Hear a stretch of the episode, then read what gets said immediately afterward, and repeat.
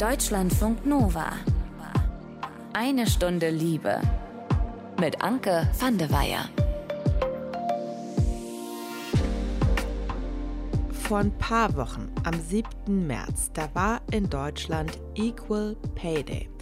Das heißt, bis dahin haben die Frauen in Deutschland übertragen gesprochen ohne Bezahlung gearbeitet. Der Equal Pay Day, der ist nämlich abgeleitet vom Gender Pay Gap, also dem durchschnittlichen Verdienstunterschied zwischen Männern und Frauen. Beim Gender Pay Gap, da wird der Bruttostundenlohn verglichen und in Deutschland sieht es aktuell so aus, dass Frauen 18 Prozent weniger verdienen als Männer. Und damit steht Deutschland im europäischen Vergleich übrigens ziemlich beschissen da. 2018 war der Gender Pay Gap von allen 27 EU-Staaten nur in Estland noch größer als in Deutschland. Slow Clap an dieser Stelle dafür. Und wenn ihr jetzt schon ganz unruhig werdet, ne, wenn ihr mir erklären wollt, warum der Verdienstunterschied zwischen Männern und Frauen ja sowieso hinfällig ist und der bereinigte Gender Pay Gap ja sowieso auch viel kleiner, ne, und sowieso, also Männer und Frauen, die sind doch in Deutschland längst gleichberechtigt, ne, dann kann ich euch sagen, Herzlichen Glückwunsch, ihr habt schon mal den ersten Haken hinter einen der Bullshit-Sätze gemacht, die wir uns in dieser Episode angucken. Und wenn ihr jetzt schon Puls habt, weil ihr euch aufregt, dann sorry an dieser Stelle, es wird nicht unbedingt besser.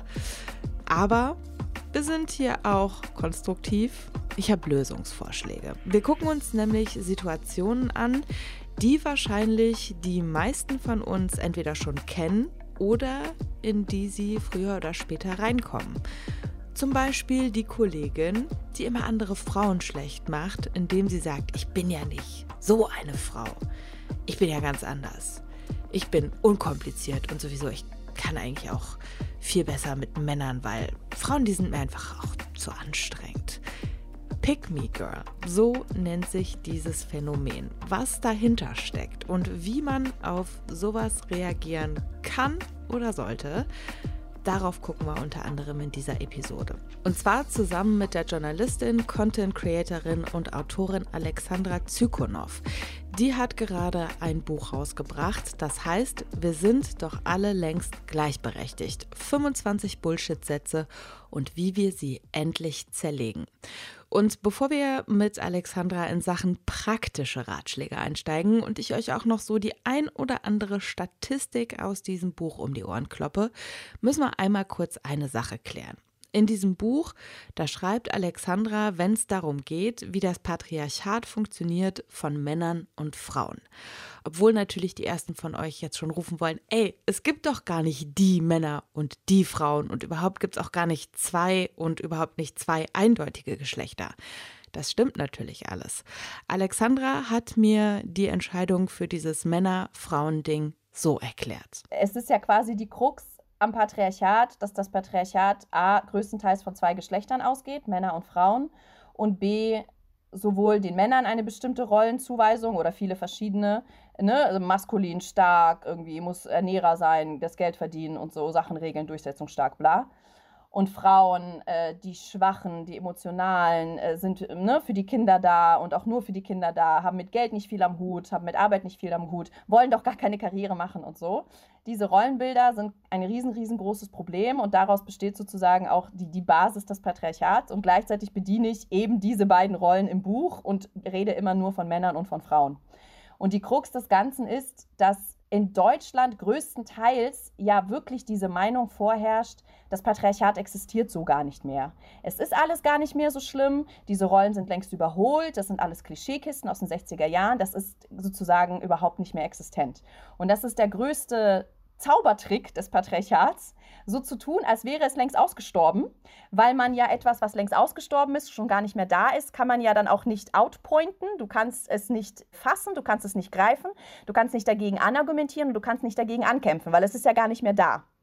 Also muss ich, um sozusagen darzulegen und sichtbar zu machen, wie doll das Patriarchat immer noch wütet und wie doll diese patriarchalen Strukturen immer noch da sind, muss ich auf eben diese typische Denkweise, es gibt einen Mann und der hat Rollenzuschreibung ABC und es gibt eine Frau und die hat Rollenzuschreibung ABC, ich muss darauf zurückgreifen um es sozusagen auszupacken, um es zu entlarven und um deutlich zu machen, guck doch mal, du sagst, wir sind schon längst drüber hinweg, aber eigentlich leben wir nach exakt diesen Rollenbildern mit exakt diesen beiden Klischees, die dann am besten äh, in einer perfekten patriarchalen Welt die perfekte Familie ergeben, die natürlich heterosexuell ist und natürlich kriegt die Frau dann 1,8 Kinder und alle leben glücklich und zufrieden bis an ihr Lebensende. Und das erzählen wir dann in vielen Büchern und vielen Märchen, die genau diese patriarchale Scheiße weiter tradieren. So. Und um das zu zeigen, muss ich im Buch immer wieder von den Männern und den Frauen sprechen, obwohl es sie natürlich so gar nicht mehr gibt. Aber das Patriarchat möchte, dass es sie weiterhin gibt. Und um das aufzuzeigen, muss ich quasi diese Rhetorik bedienen. Bullshit-Satz 1 und wirklich ja den Bullshit-Satz, nachdem Alexandra auch ihr Buch benannt hat, hatten wir eben schon.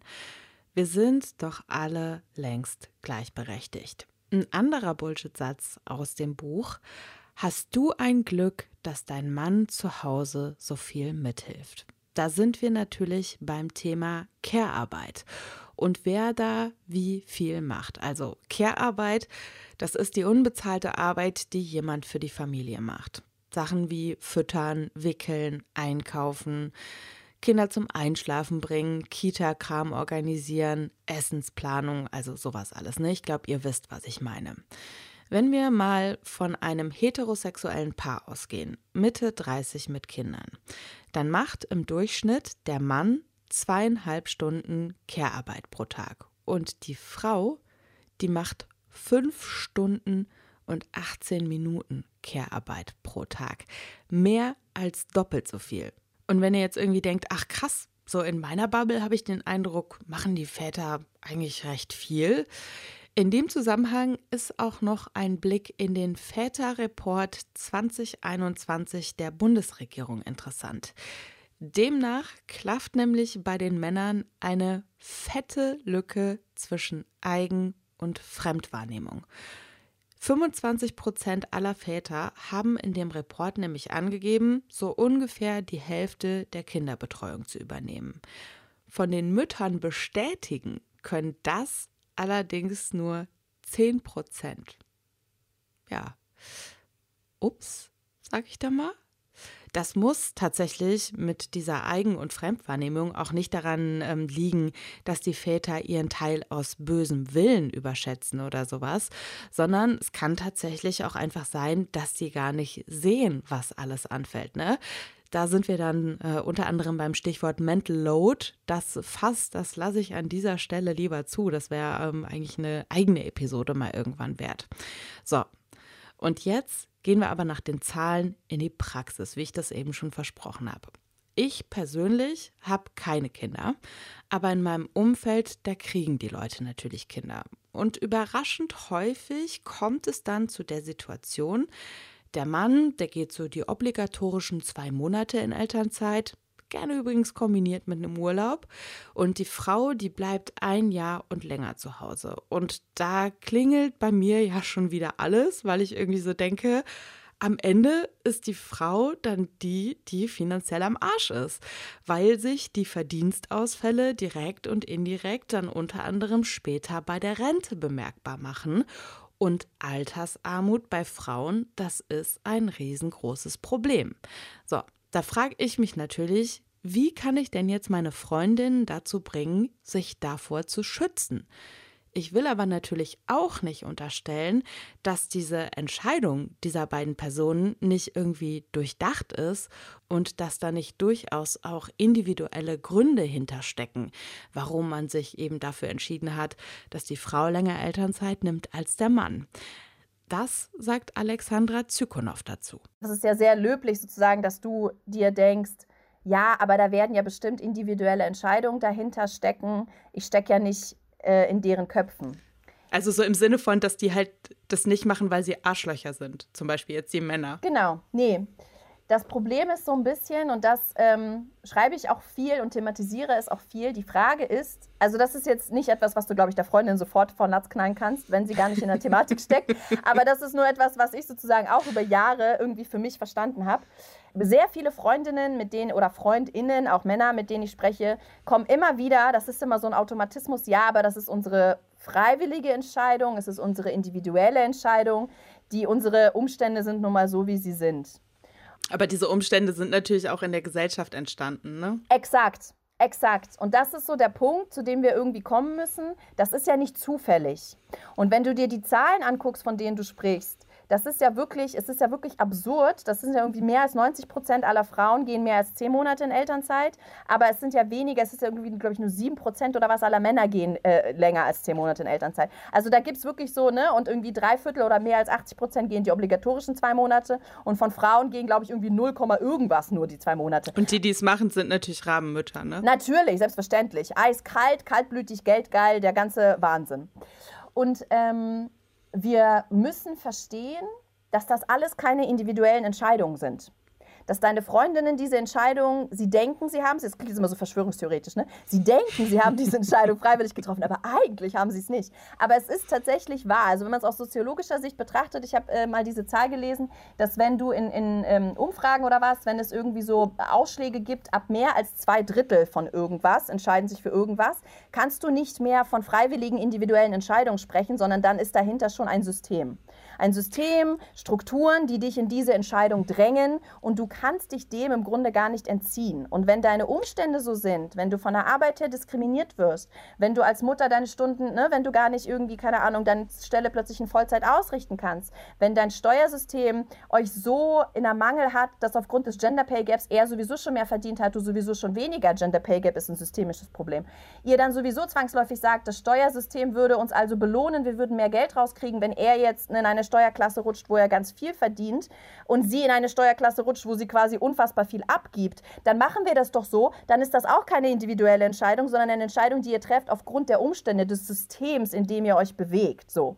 Das heißt nur für dich, für dein Verständnis, aber das kannst du natürlich nicht von Latz knallen, ja. Genau, weil und da wäre jetzt für mich quasi so der weitere Step, wie würdest du damit oder wie gehst du vielleicht auch damit um? Ne? Also, also man muss ja auf eine Art dann in dem Moment die Spielverderberin sein, ja. weil anders bekommt man das mit dem Systemumsturz ja auch ja. nicht hin. Nee. Aber man will natürlich jetzt auch nicht die Person sein, die immer rumpisst. So. Ich weiß, ähm, ich, bei dir ist natürlich auch die Schwierigkeit, dass du ja, dadurch, dass du keine Kinder hast. Ähm genau, da kommt dann natürlich so dieses, komm erstmal selber in die Situation. So, man kann immer viel reden, wenn man von außen zuguckt. Ne? Absolut. Ähm, da habe ich es ein Stück weit leichter, in Anführungsstrichen, weil ich Kinder habe und mich aber anders entscheide oder wir das anders regeln. Aber bei mir kommt ganz oft, ja gut, aber dein Mann ist Lehrer. So, das stimmt. Dadurch hat er andere Arbeitszeiten, kann früher zu Hause sein. Aber auch da, wir rutschen dann immer wieder ab in dieses, ja, aber bei dir ist ja das und das und deine Umstände sind ja das und das. Und dann sind wir wieder auf der Suche von so, auf so individueller Ebene, warum der eine das so entschieden hat, anstatt uns alle mal zusammenzutun und zu sagen, ja, aber warte mal ganz kurz, es ist nicht unser individuelles Ding, sondern die Probleme sind systemisch. Aber ja, auf deine Frage zurückzukommen, ich ähm, habe keinen Königsweg, haha, Königsweg, Königinnenweg. Ich bin dann tatsächlich einfach sehr freundlich und stelle mich dann ein bisschen doof. Also ich bin dann so ein bisschen, das, ja, es klingt jetzt echt so bescheuert, aber das ist so mein Weg. Es ist dann so, ne, wenn ich dann irgendwie mit einer Mutter spreche, ich lerne sie kennen und dann so, ja, wie lange machst du denn Elternzeit? Aha, zwölf Monate. Ach, und wie lange geht denn, keine Ahnung, Thorsten? Ah ja, zwei Monate. Ah, okay. Ich bohre dann so freundlich, Smalltalk-mäßig, frage ich dann so, ah ja, und länger? Habt ihr überlegt, ob er länger macht? Oder, ah ja, ging bei ihm im Job nicht. Ah, okay, was macht er nochmal? Ah, okay. Und hat er das vielleicht mal angefragt bei seinem Chef, Chefin vielleicht? Nee, hat er gar nicht, hat noch keiner gemacht. Ach so, ja, aber dann könnte er ja vielleicht, oder? Habt ihr mal drüber geredet? Also, weißt du, das ist so stumpf. Bringst quasi die Leute selber auf den Weg der Erleuchtung. Ja, und das klingt so von oben herab. Und so ist es überhaupt nicht. Aber du musst tatsächlich diese Gespräche und dadurch, dass wir ja, wir kommen zurück zu diesem Eingangsding, die mainstreamige Meinung ja vertreten ist, das sind alles unsere individuellen Entscheidungen und wir sind doch alle längst gleichberechtigt, musst du die Leute so sanft wachrütteln, und immer wieder so sagen, so, hm, guck mal, aber vielleicht sind wir gar nicht so gleichberechtigt und ach, guck mal, vielleicht hast du die Entscheidung gar nicht freiwillig getroffen, wie du dachtest und ach, guck mal, dadurch, dass ihr das jetzt so getrennt habt, liegt natürlich auch daran, dass er viel mehr verdient als du und das ist ja sozusagen schon das Problem. Und dann sagen ganz viele, ja, aber gut, was sollen wir denn machen? Und oft ist es ja auch so, ne, was sollen wir denn machen? Das Steuersystem begünstigt uns nun mal, wenn wir es so trennen und ich so gut wie gar nicht arbeite und er schon. Dann könnte man natürlich, wie du schon richtig gesagt hast, mit deinen Fragen in diese Richtung gehen. Ah ja, und wie macht ihr das? Also zahlt er für dich dann in die Rentenkasse ein oder, oder wie macht ihr das? Weißt du? Und dann fangen die allermeisten, oder gibt es leider auch Untersuchungen darüber, dass die allermeisten darüber sich ja gar keine Gedanken machen. Dann kommt dann so, na ja, aber wir sind ja verheiratet und ich denke dann so, ja, aber was ist, wenn er jetzt irgendwie so, also wenn, wenn er morgen von einem Bus überrollt? Also, äh, und dann soll es natürlich nicht wie so Und da muss ja noch nicht mal der Bus kommen und einen überrollen, sondern das muss, kann ja auch einfach dazu kommen. Und es ist natürlich unromantisch, sich das vorzustellen, beziehungsweise das potenziell mitzudenken, ja. dass es einfach passieren kann, dass man sich trennt. Genau, aber ich habe die Erfahrung gemacht, das ist vielleicht ein Tipp, ich habe tatsächlich die Erfahrung gemacht, was ist, wenn ihn morgen der Bus überrollt? Ist einfacher als die Trennung zu dem, okay. Genau, weil das, genau, weil der Bus kommt, den kannst du ja dann blamen, der böse, böse Bus oder der böse, böse Herzinfarkt oder und so. Für den Bus kann man im Prinzip nicht. Genau, da kann man dann sagen, oh ja, stimmt, Mist. Als wenn du dann sagst, was ist, wenn er dich verlässt? Das ist ja dann eine ganz eklige persönliche Komponente, weil dann machst du die Büchse mhm. der Pandora, er würde mich doch nie verlassen, wir sind doch so mhm. glücklich, mhm. was maßt du dir denn an? Aber bei einem Bus, der vorbeikommt, da kann ich mir nichts anmaßen, sondern das ist dann so, oh ja, Mist, was machen wir denn dann? Und meistens ist dann schon die kleine Unterhaltung am Spielplatz oder so vorüber oder dann brüllt das Kind und dann kann man gar nicht mehr reden. Aber ich habe dann so ein bisschen immer die Hoffnung, dass man dann so kleine Saatstücke platziert und das vielleicht in den Leuten irgendwie rattert und arbeitet. Wenn wir jetzt mal von diesem Eltern- bzw. Kinderthema weggehen, ne, dann kann man diese Taktik mit dem Nachfragen, glaube ich, auch ganz gut zum Beispiel ins Berufsleben übertragen. Ne?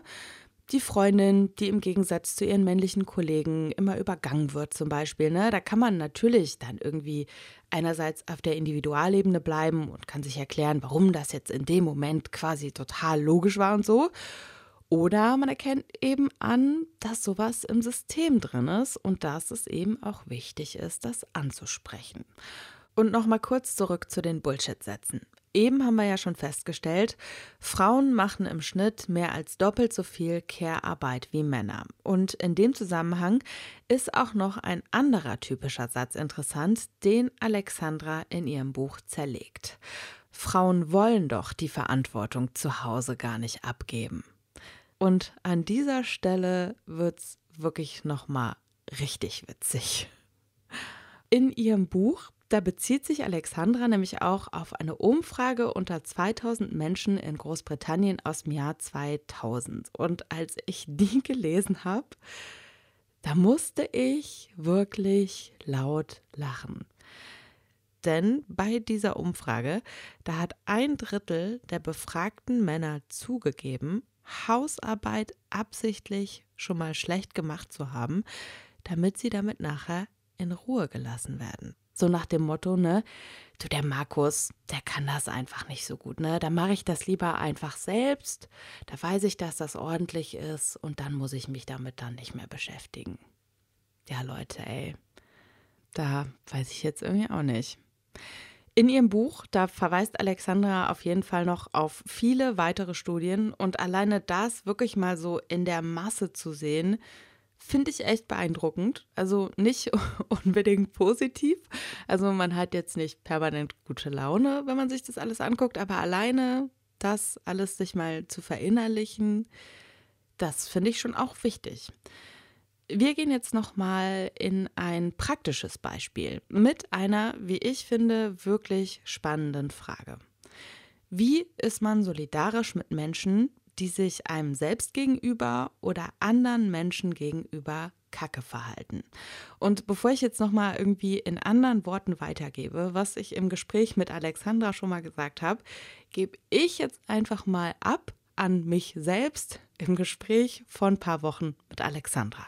Ich würde mit dir auf jeden Fall auch noch sehr gerne ähm, über das Thema Solidarität sprechen. Das mhm. finde ich vor allen Dingen unter Frauen halt super wichtig, weil ich es auch meiner Erfahrung nach als super wichtig erachtet, dass Frauen untereinander solidarisch sind. Ja.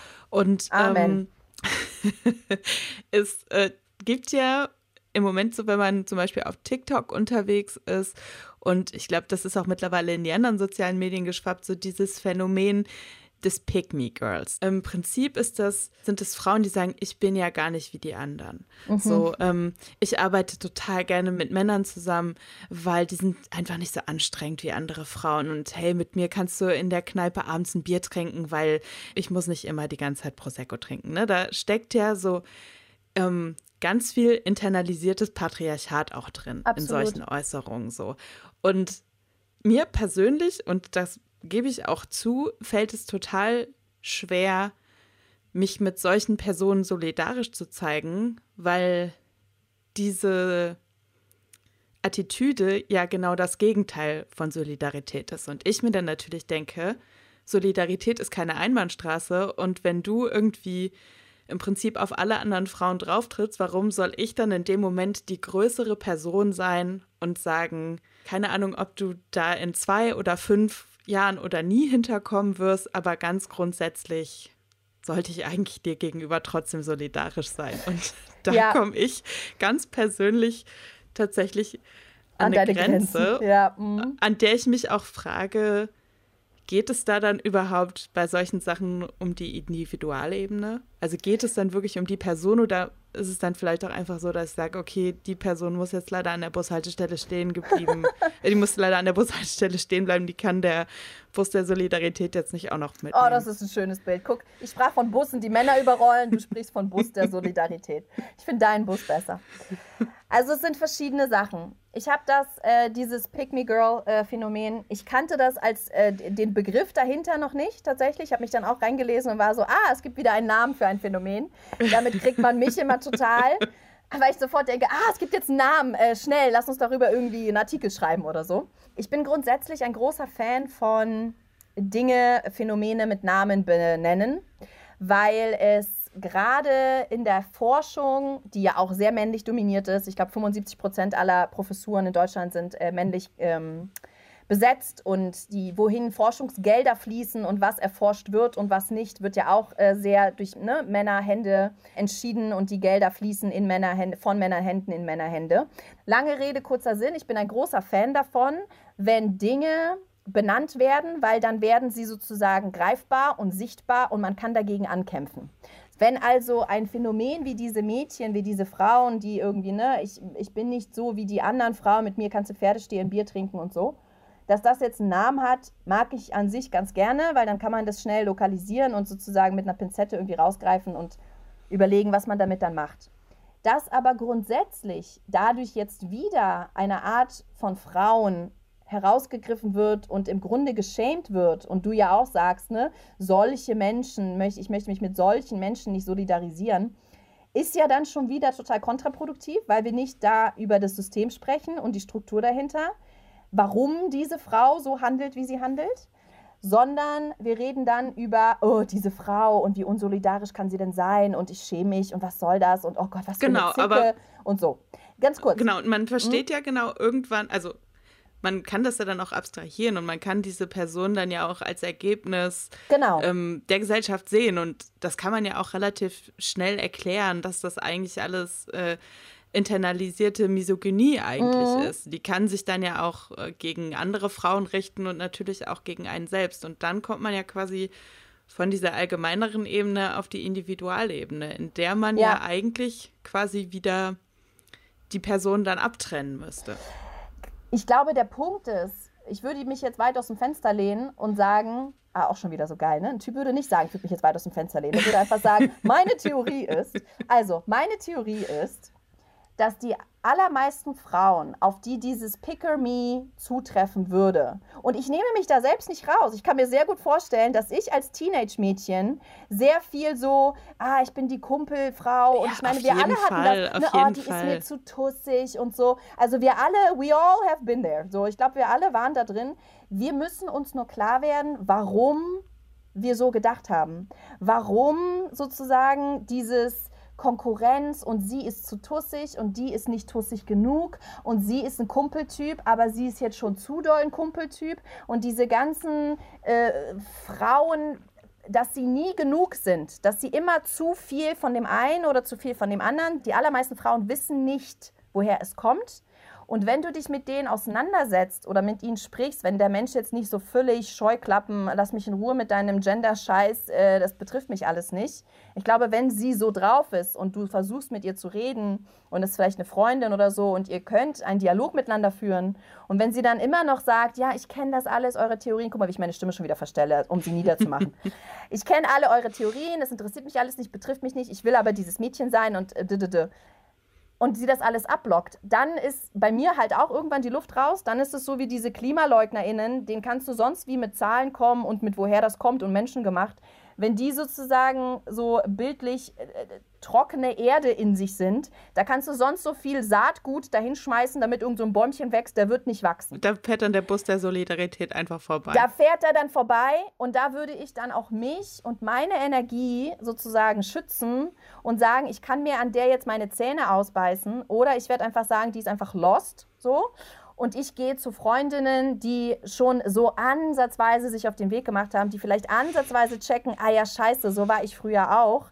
Aber das ist ja irgendwie auch ätzend für alle Frauen. Warum wollte ich denn unbedingt die Frau ausstechen? Warum habe ich mich denn, ne, warum habe ich die geschämt, weil die irgendwie ständig Stilettos trägt? Und warum habe ich die geschämt, dass sie irgendwie ständig mit Jungs abhängt? Also, das ist so dieses, wir müssen ja irgendwann dahinter kommen, okay, am Ende seid ihr jetzt alle nur darauf aus, cooler zu sein vor dem Typen damit dieser Typ euch geil findet. So.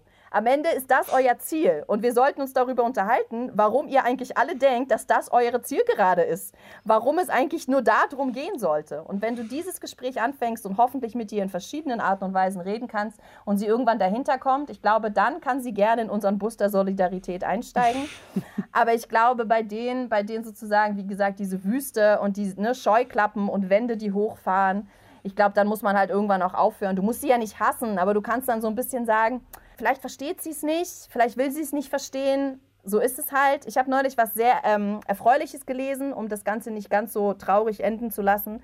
Ich habe neulich gelesen, dass äh, Revolutionen welcher Art auch immer, also so dieses gesellschaftliche Umbrüche, sei es Klima, sei es antirassistische Bewegungen, sei es feministische Bewegungen, dass du gar nicht 100 Prozent der Gesellschaft hinter dir haben musst. Es reicht wohl schon in großen gesellschaftlichen Gruppen, wenn ungefähr ein Viertel, also so 20, 25, 28 Prozent, quasi diese Umwälzung wollen. Das kann natürlich auch ins Negative gehen, wenn du dir dann so Zahlen von AfD anguckst, die da 25, 27 Prozent holen, ist auch scheiße. Aber wenn die Umwälzung eine positive hoffentlich äh, werden soll, brauchst du gar nicht so viele Freundinnen sozusagen äh, umzuwälzen in einer Gruppe von zehn. Wenn da so drei deiner Meinung sind, dass der Bus der Solidarität ein cooler Bus ist und die anderen doch einsteigen sollten, ist die Chance ziemlich hoch, dass die anderen dann nach vielem Anklopfen sagen, ja, stimmt, du hast recht, ich fahre mal mit eine Runde mit. Ich sag's euch, wie es ist. Ich habe keine Ahnung, woher diese ganzen Busvergleiche kamen, aber gut. Ich sag mal so, manchmal hat man ja einfach auch Bilder im Kopf, ne? Wenn euch diese Zahlen und diese Gespräche jetzt aufgewühlt haben und wenn die euch vielleicht sogar wütend zurückgelassen haben, dann muss ich echt sagen, ich kann das super gut verstehen. Ich glaube aber auch, dass Wut durchaus was sein kann. Und da hatte ich letztens auch ein längeres Gespräch mit einer Freundin drüber, ne? Frauen wird ja auch gerne mal nicht so zugeschrieben, dass sie wütend sein sollen, weil es ja nicht so fein ist und sich das nicht so schickt. Und dann kommt immer schnell dieses Wort hysterisch auf und so. Ich glaube auf jeden Fall, dass Wut was sein kann, was einem Antrieb gibt, ne? Einfach mal auch so ein bisschen Randale im Patriarchat zu machen. Und wenn ihr euch als zuhörende Männer jetzt vielleicht missverstanden fühlt, ne? Und wenn ihr irgendwie schon dabei seid zu erklären, ja, aber es sind ja gar nicht alle Männer so, das mit der systematischen Ebene, das haben wir ja ziemlich gut ge- und erklärt. Also es geht gar nicht ums einzelne Individuum. Und euch Männern lege ich dieses Buch von Alexandra Zykonow wirklich auch ganz besonders ans Herz. Das heißt, wie gesagt, wir sind doch alle längst gleichberechtigt. Zum Abschluss habe ich nochmal aber jetzt eine kleine Abkühlung für die Gemüter. Oder je nach Gemüt vielleicht auch das Gegenteil. Es gibt noch ein Liebestagebuch für euch. Da geht es ums Sprechen über Sex da geben wir uns ja alle gerne mal so super offen, ne? Und wir denken, wir könnten im Bett alles ansprechen, sind dabei super entspannt, super locker und super verständnisvoll und so, ne? Aber wenn es dann konkret darum geht, über die eigenen Vorlieben zu sprechen, über Abturner oder über Lieblingsstellungen, dann finden wir manchmal irgendwie doch keine Worte und sind vielleicht auch ziemlich verkrampft. Und da kommt in dieser Episode Jonas ins Spiel. Der ist transmaskulin und ihm geht das mit dem Sprechen über Sex manchmal auch so. Und das, obwohl er mit seiner Partnerperson Gray eigentlich über alles sprechen kann. Warum es trotzdem manchmal nicht so leicht fällt, das erklärt euch Jonas jetzt im aktuellen Liebestagebuch. Ich habe das Gefühl, wir sind halt schon beide ziemlich halt feinfühlig dafür, einfach so zu gucken, okay, worauf reagiert die andere Person halt irgendwie ähm, gut. Und auch gerade halt irgendwie so am Anfang habe ich das auch in dem Sinne sehr bewundert, irgendwie, wie Gray das geschafft hat, jetzt auch, sagen wir mal, Körperstellen oder bestimmte Sachen auszusparen oder zu handeln, sodass es mir nicht unangenehm war. Also da habe ich irgendwie großes Glück irgendwie gehabt, dass nicht so viel Kommunikation irgendwie gebraucht hat, um da das irgendwie so zu navigieren. Das hat halt glücklicherweise so intuitiv super geklappt. Von daher gibt es jetzt eigentlich ja immer nur mal so einzelne Momente, wo man dann so bestimmte Aspekte nochmal thematisiert oder verbalisiert, aber das meiste funktioniert tatsächlich so ziemlich intuitiv einfach so, habe ich das Gefühl.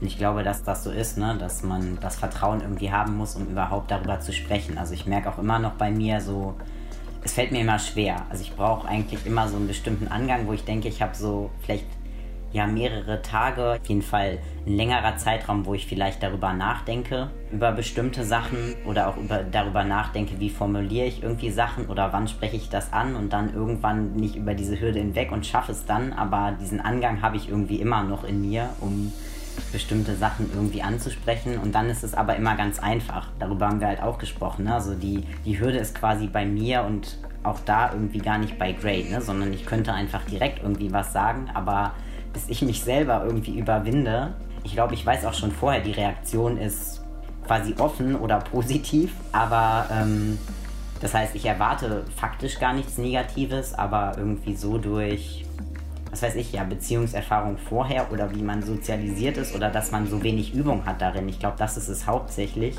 ist es so ein Riesending. Ne? Also irgendwie ist das ja so, ich meine, es gibt schon lange, glaube ich, diese These so oversexed and underfucked oder so, weil man das Gefühl hat, so medial reden alle Leute immer irgendwie so über Sex und es wird so einem suggeriert, alle Leute haben auch irgendwie Sex und alle reden darüber, aber in meinem Nahumfeld erlebe ich das eigentlich gar nicht so. Also darüber haben halt Gray und ich auch irgendwie ein bisschen gesprochen, weil Gray war ja vorher auch immer eher so in, ja, damals so schwul gelesenen Beziehungen und das ist ja auch so ein Stereotyp der schwulen Community, sagen wir mal, dass dort super viel Sex gehabt wird und jeder mit jedem und andauernd und so weiter.